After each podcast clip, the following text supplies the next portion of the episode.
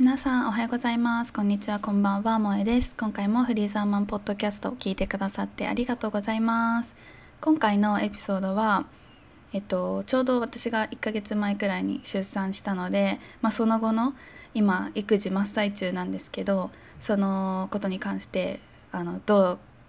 その後どうなってるんだっていう近況報告とか、まあ、その今1ヶ月経ってみてどういう気持ちなのかとか思ったこととかをシェアしていけたらなって思っています。でこの1ヶ月間は私の夫が、えっと、育休も取っているしあの2人でね力を合わせてあのいろいろ試行錯誤しながら頑張っているので、まあ、そのことに関しての話とかもどういうふうに私たちがあの子育てをやっているのかっていうのもあのシェアできたらなと思っていますなのでもし興味がある方最後まで聞いていただけると嬉しいですそれではどうぞお聴きください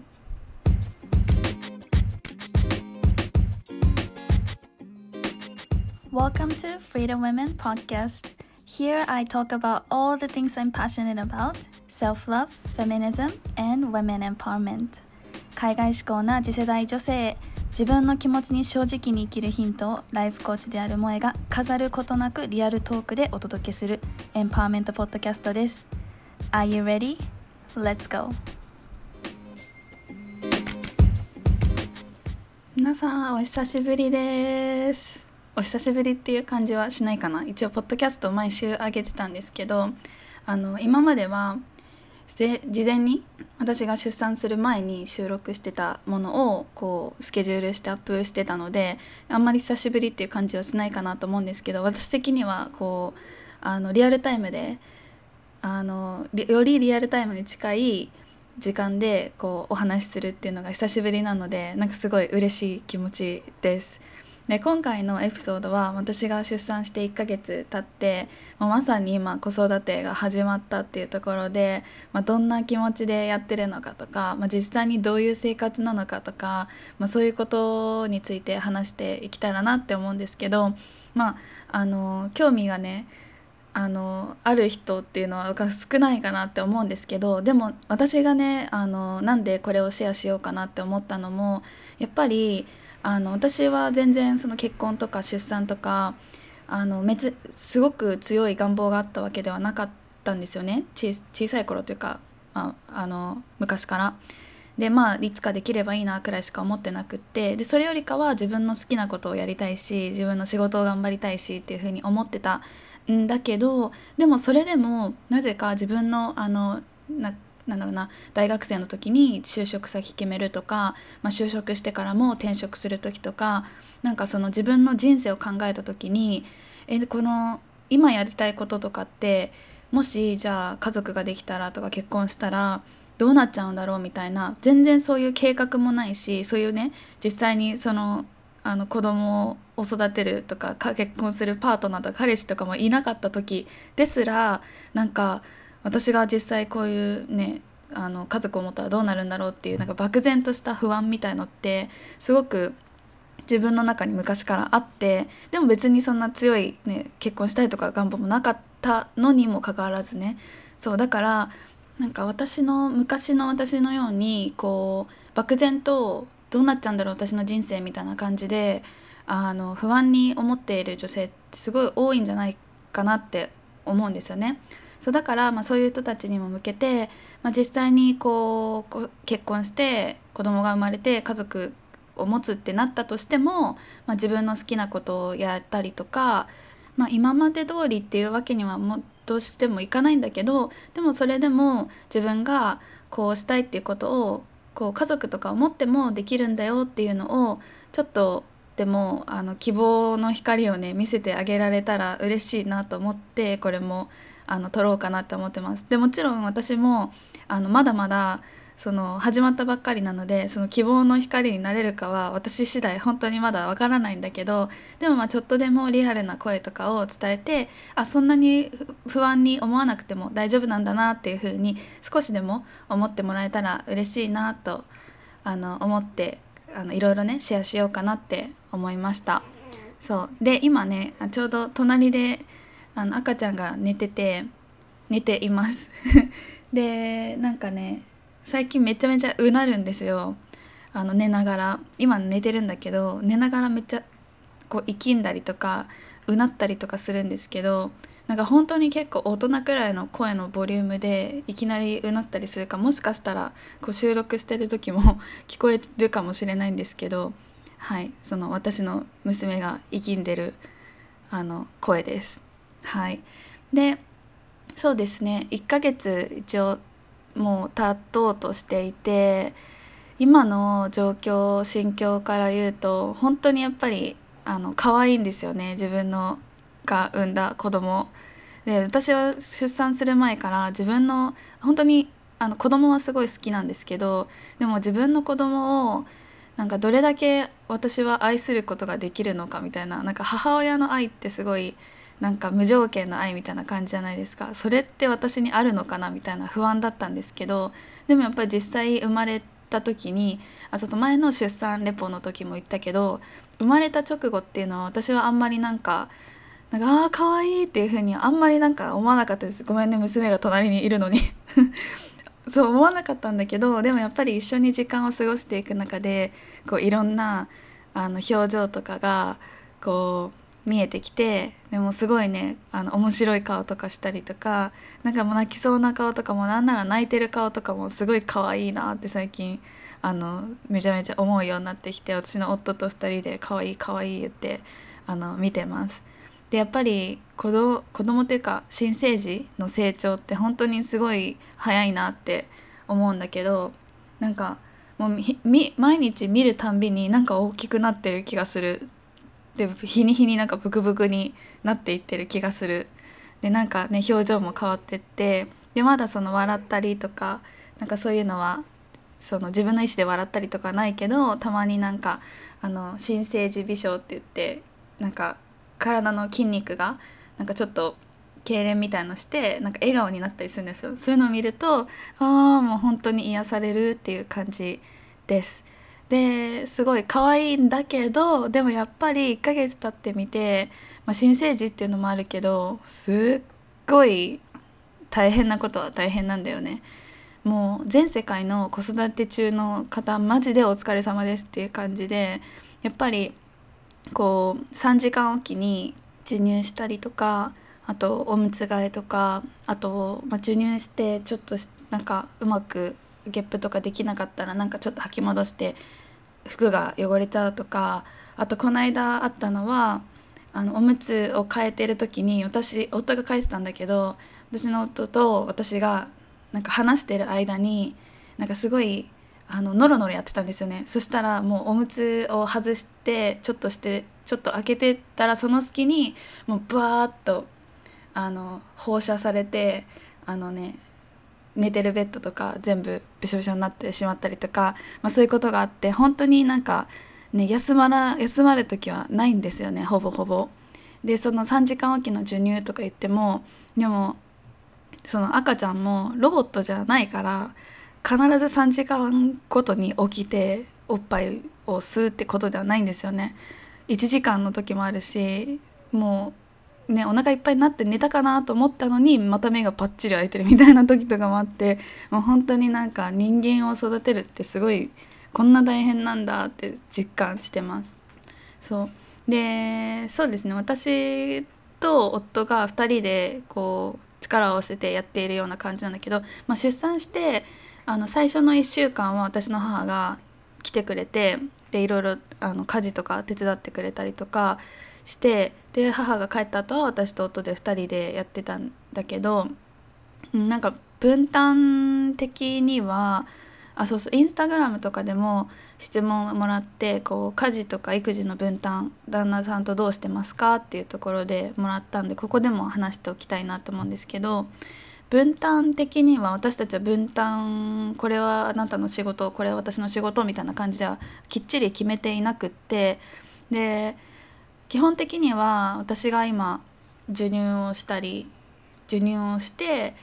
るのするのがまあ私、まあ、もちろんだけど私しかできないからしてでそれ以外のおむつ替えとかなんかその着替えとかそういうものに関してあと沐浴お風呂とかに関しては、まあ、手が空いてる方がやったりとか気づいた方がやるみたいな感じであの赤ちゃんのことはやってます。で赤ちゃんのことだけだったらいいんだけどやっぱ生活していかなきゃいけないから外に買い物行ったりとか洗濯とか掃除とかそういうものそういう家事に関しての分担は私が洗濯物朝回すのが好きで最近赤ちゃんの早朝の授乳とかもあるからそこから起き出して朝洗濯は私がやってでもその他の掃除とか料理作るとかはあの夫に任せきりっていう感じ。あと皿洗いとかも全部夫がやってるっていう感じです。はい。なのでもともと私のパートナーはすごくあの自分で生活できるっていうか料理もできるしそれが彼の本業なので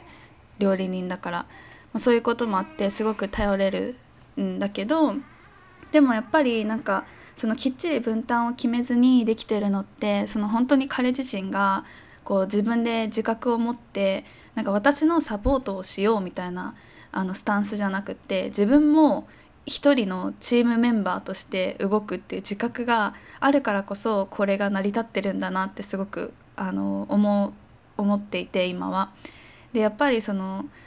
なんだろうな自分がサポートをするっていうスタンスでいるとなんかその指示待ちみたいな感じに、ね、なってで指示するのもめちゃめちゃ多分大変だと思うんですよ。あれやってこれやってって毎回頼むのもすごく気がね忙し忙しいというか、まあ、お互い疲れてるのにあれやってとか言うのも気を使うしだからなんかその点に関してはすごく私は感謝してて嬉しいなって思います。なんかそういうねあのパートナーの人が増えたらすごくいいのになって思いますよね。やっぱりこれをね今私たち1ヶ月2人でやってきて本当に一人でやってる人本当に大変だと思うんですよもう大変っていう言葉でこう片付けられないくらいの大変さだと思うんですよね。でそれって結局やっぱりお母さんがそれを担ってワンオペでやってる人っていう家庭っていうのもすごくまだまだ多いと思うからなんかお母さんだから当たり前にそのできるっていうこともなくってなんかお母さんお母さんになったから急になんかいろんなやり方が分かるとかね何でもできるようになるっていうんじゃなくて自分でこう努力して試行錯誤して悩みながらいろいろできるようになってるのになんかそのお母さん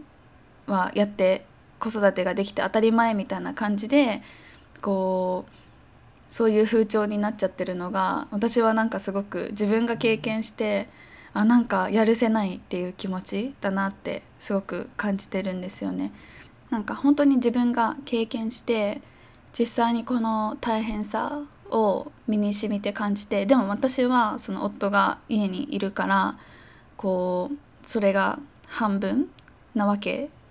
だけどこれを全部一人でやるって思うと本当に本当にもうなんか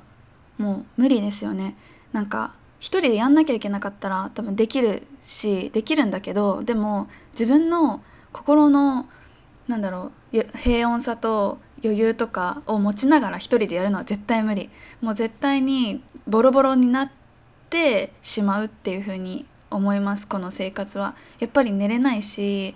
で授乳するのもすごく一回一回体力使うし寝れないのがすごい多いかな。でしかもその一人の人間をこう活かせなきゃいけないっていうなんかプレッシャーもあるじゃないですか。だって未知の世界何が起こるか分からない。なんか何が起こるか分からないこの小さい体に何かが起こった時に全責任を負うのっていうか全部最初に対処しなきゃいけないのは私って思うともう荷が重すぎる。でそれをなんか私はその、ね、何かじゃあ赤ちゃんの様子がおかしいってなったらこういう感じなんだけどどうしたらいいと思うとか全然寝ないとかそういう時もね全然寝ないんだけどなんでだろうとかそれを一人で全部考えながらやるのってほんと辛い相当大変だと思うんですよ。そうだからそこにもう一人のちゃんとした言葉が話せる大人が隣にいてえこんなここんな風にしてるんだけどこんな風にうなってるんだけどなんでだろうみたいなことをちょっとでも大人と話せるっていうのはすごく強いと思うからねなんか本当にねこのなんだろうなお母さんが一人で頑張らなきゃいけないっていうような状況っていうのをなんとかこうどんどん改善していかないといけないなっていうふうに思い思ってますめっちゃ。で私の場合は夫が育休を取っているので2人でできている。でもその育休を取るっていうのもやっぱりねその育休も給料が減っちゃうわけだしこう経済的に難しいっていう人たちもいっぱいいると思うんだけどでもやっぱりそのなんだろうな。私がすごくそこで思ったのはなんか私たち女性もこう仕事を持って仕事を持ってというかその経済的な自立っていうのをしていると育休もパートナーが取りやすいのかなって、うん、思ったんだよね。そそれそう思ったのもあの私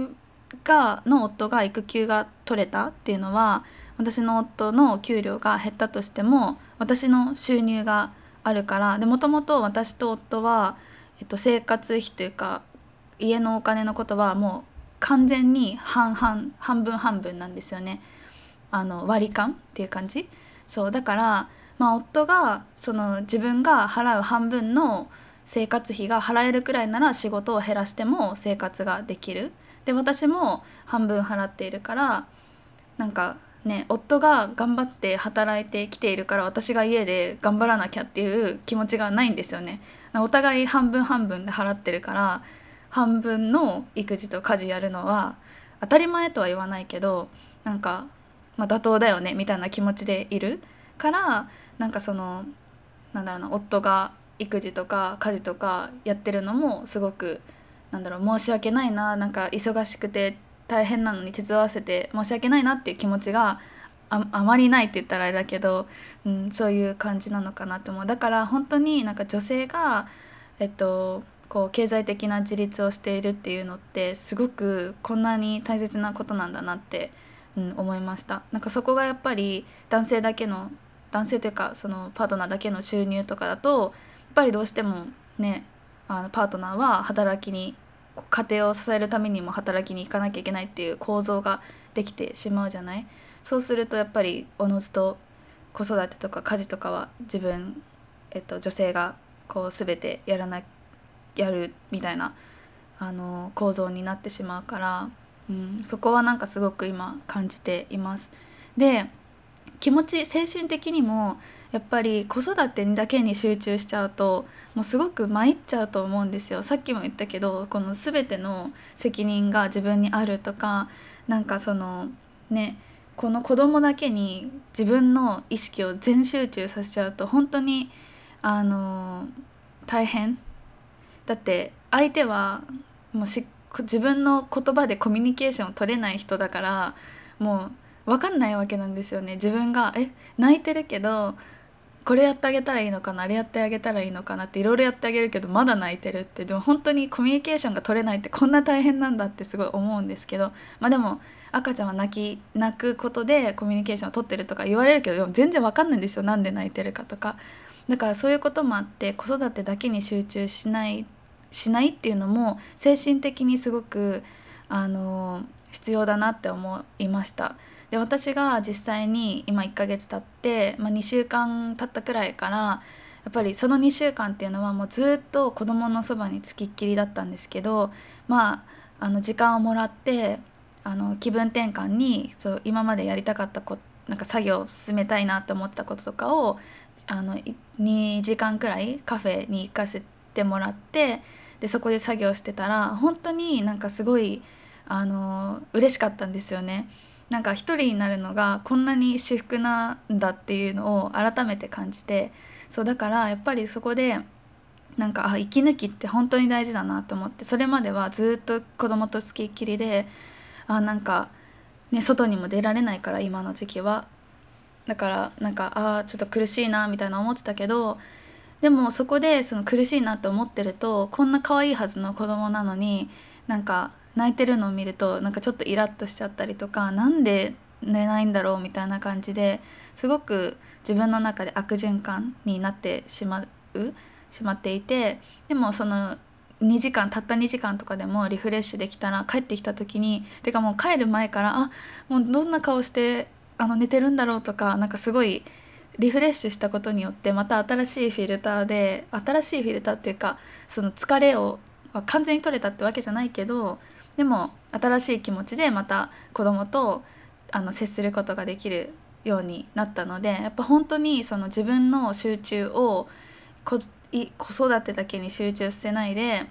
あの自分の仕事とか自分のやりたいこととかを持ってるってこんなに大切なんだって思いました。そうだからやっぱり女性の経済的な自立ですよね。もうそこすごく重要で経済的な自立するにも社会がその女性が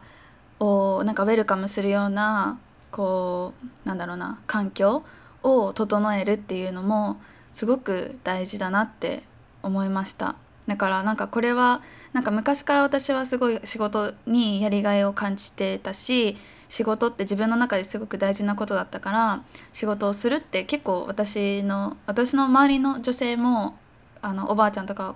お母さんとかも仕事をしてたしなんか女性が仕事をするってすごく私の中では当たり前だった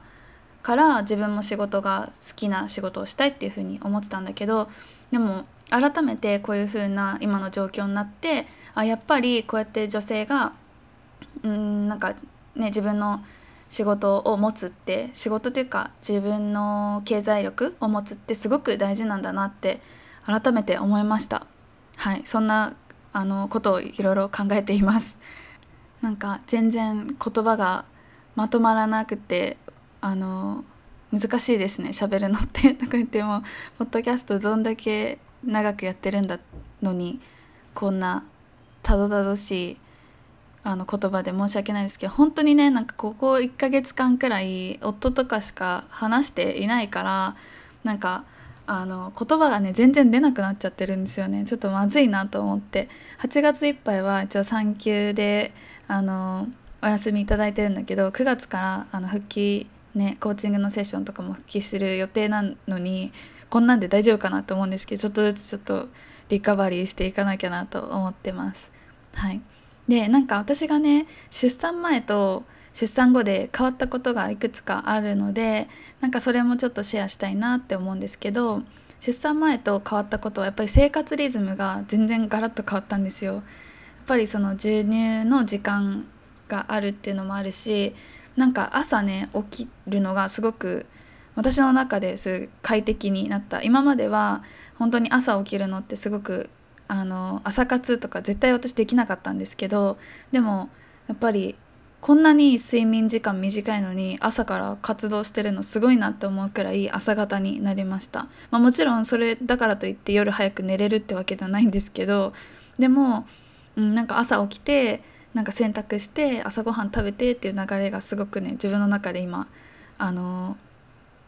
嬉しいんですよね。そうそういう生活リズムが変わったなっていうこととあとやっぱり出産前と変わったことでは大きく思うのはさっきもちょっと話したけどパートナーへの信頼度がすごく上がったなって思います。でやっぱり産後ってなんかホルモンの影響でなんかガルガル期っていうのがあるらしくってこうパートナーにあのなんだろうイライラしてしまったりとかあと産後クライシスっていう言葉もあってそれは何かっていうと出産の後のあの夫の振る舞いとかで夫に対して、まあ、主に妻が夫に対してこう魅力を感じなくなってで産後2年以内に離婚するあのカップルがすごく多いんだって。それが産後クライシスっていうんだけどでも確かにこのね超大変な時期に全然何もやんないでなんならむしろご飯いつだとか言われたりしたもんならいやもうすぐ離婚ですよって本当に思うわって思う。だからその言葉があるのも全然あの不思議じゃないなって思うんだけど、まあ、そういうねあの産後ってすごくあの夫婦の間の関係でもすごくクリティカルな時期なんだけど私は本当にパートナーと一緒に2人で力を合わせてなんか子育てをやっているっていう感覚があるのでもう本当にね今はすごく感謝しかないなって思う。やっぱり男性で育児休暇を取るのってまだまだあの超超少数派なんですよね。でもちろん私の夫の職場でも産休を取ってるあ産休育休取ってる人っていうのはまあいないし私の夫は料理人っていう職業なんだけど私のねお父さんも同じ料理人なんですよね。そうだから知ってるんだけどやっぱりこうなんだろうなそういう育育休とかを取りやすい環境では全然ないんだよね。なんかやっぱり自分の労働がなんか資本自分の体っていうのが体とかスキルっていうのが資本だからなんかその自分が働かない期間を空けるっていうのがやっぱりどうしてもでしにくい。誰かに頼むとかもしにくいみたいなあの環境だけど、まあ、そこを自分の、私の彼なりに考えた時にじゃあ自分の仕事と家庭子育てとじゃあどっちが自分にとって大切なのかっていうのを考えた時にやっぱりこの、ね、仕事ならいくらでもリプレイスメントは効くけどでもやっぱり子育てとかこの時期にしかできないことっていうのがあるっていうことを自分でなんか、うん、自覚したみたいでで自分の上司とかに頭を下げて半年前とかからずっとずっとあの調整を重ねてこうやっとなんだろうな出産の時とかに育休を取ってくれたっていう経緯があるから本当に感謝だなって思います。やっぱりね自分が仕事を休むってすごく周りの人にももちろん迷惑かけるし、ね、それは権利だって思うけどでもどうしてもそこかそこを使うことによって誰かに負担がかかったりするからそこもねやりづらいとかあったと思うんだけどなんかそこをねちゃんと自分の意思を持ってあの決めてくれたのがすごく感謝だなってすぐすごい思います。でその感謝ももちろん私も言葉で伝えてるし私のパートナーもいつもあのね授乳してる時とかに「ありがとう」とかそういう言葉を常にねこうかけてくれてやっぱりお互いにそういう言葉をかけて掛け合っていると、まあ、気持ちがいいですよね毎日、うん、だからそういうのもあってすごくあの信頼度がまさに上がったなって思います。で私は出産する前に彼がどれだけなんかちゃんと自覚を持ってるのかなってすごい疑ったこともあったんですけどそれは妊娠後期のエピソードで話したりしてるかな。なんかちゃんとできるのかなとか私だけにならないかなとかすごく不安があったんですよね。結局産んでみたらなんだろう私が全部やるってことになったらどうしようとかそういう不安もあったけどなんか今はその不安があの今はというか退院して1日目の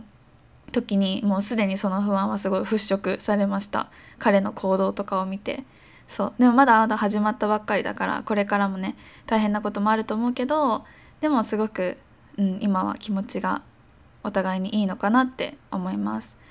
でさっきもなんか分担の話をしたんですけど、まあ、分担私たちきっちり決めてないんだけどでもあの話す話し合いはめっちゃするようにしてます。今こういう感じでなんか私が朝起きてこういうことしてで彼がそれ以外のことを全部やってるけど大丈夫そうとかなんか常に何だろう本当にチームプレイヤーみたいな感じでチームのメンバーにはやっぱり今どんな状況みたいな感じでコミュニケーション取るじゃないですか。なんかそれすごい大事だなと思って。で私がこの間今こういう状況で私は授乳とかをしてまあ家事って言ったらその洗濯とかをしたりして他は全部任せっきりだけど大丈夫？なんか私にもっとこうしてほしいこととかある？って聞いたらあのもっと寝てほしいって言われたんですよね。なんかそれ聞いた時めっちゃ感動しました。ちょっとのろけみたいになっちゃうけど。でもそういう風になんか自分のあその子育てをチーム体制でやってるっていう感覚があるので本当にすごくそこは、うん、嬉しいところだなって思うしなんかこれからあのねまだパートナーはいないけどこれからま結婚とかしたしたり子育てとかも挑戦したいなと思ってる人がいたらパートナー選びめっちゃ重要だよっていうのをあの心から 伝えたいなって思います。この自分がこの人とチームを組んでこのプロジェクトをやったらうまくいきそうだなみたいな目線であの選ぶといいかなって本当に思う。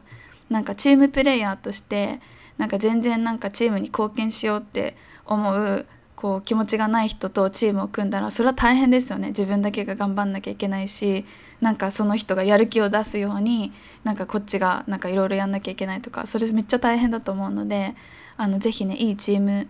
あのメイトを探してほしいなって思います。何の話してたんだろう。ちょっとずれちゃったけど。はい。で他にもあ他にもっていうかそのね私がパートナーシップですごく参考にしているあのパートナーシップの形を作っている人たちが何人かいてで YouTuber のあの助産師のシオリーヌさん性教育とかをしているシオリーヌさんとそのパートナーのつくしさんとかあとメイクアップとかで私よく見てたんだけど関根梨沙さんっていう方も今年出産してなんか私が多分自分が妊娠してるからそうアンテナが張ってそういう感じが感覚があると思うんだけどなんか最近私の周りであの同じようなタイミングで子育てをしている人がすごく多いなって感じててでその今紹介した2人の方はこう夫とチーム体制で子育てをね、新生児の新生児というかまだちっちゃい赤ちゃんを育てている人たちが YouTube とかでその生活とかをシェアしてくれててなんかすごくあなんかこういう形っていいなって思ってすごく参考にしたりしてます。やっぱりその2人のどっちも夫が、えっと、育休を取ったりとか、まあ、関根さんの方は多分夫のパートナーの方が自営業だから自分あ自営業じゃない自営業か。だけどあの育休を取りますって言って取ったんだ。そうそう。だからやっぱりねその夫婦で子育てをして協力してしていっているっていう形ってなかなか新しいと思うんだけどなんかそれを実際に体現している人がいるからそれを参考にして私たち夫婦もあのこういう風になれるようにっていう感じであのやってます。なので本当に私の今までの考えだとやっぱり妊娠した子供が生まれたそしたらね女性である私がこういろんなことを犠牲にして自由に自分のやりたいこともできなくなっちゃうんだっていうふうにすごく不安だったしすごく希望が持てなかったからこそあいや私にはちょっとその生活は無理だって思ってたんだけどでもこういう新しい中でパートナーと一緒にあの頑張っている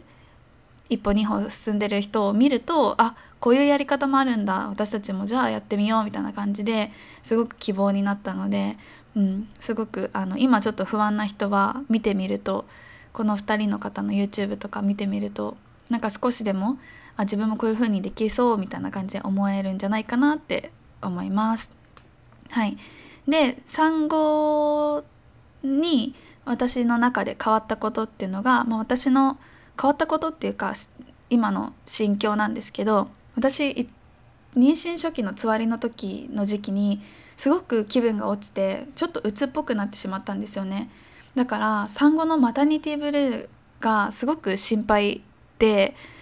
あの産後のマタニティブルっていうのは出産して、まあ、ホルモンが今までは出産あで妊娠っていう自分の体妊婦っていうのでホルモンがやってきたけどと10ヶ月間けど出産して一気になんかホルモンバランスがぐっちゃぐちゃになるらしくってでそこから来るこう精神的なこう落ち込みとかだったりするんだけど、ま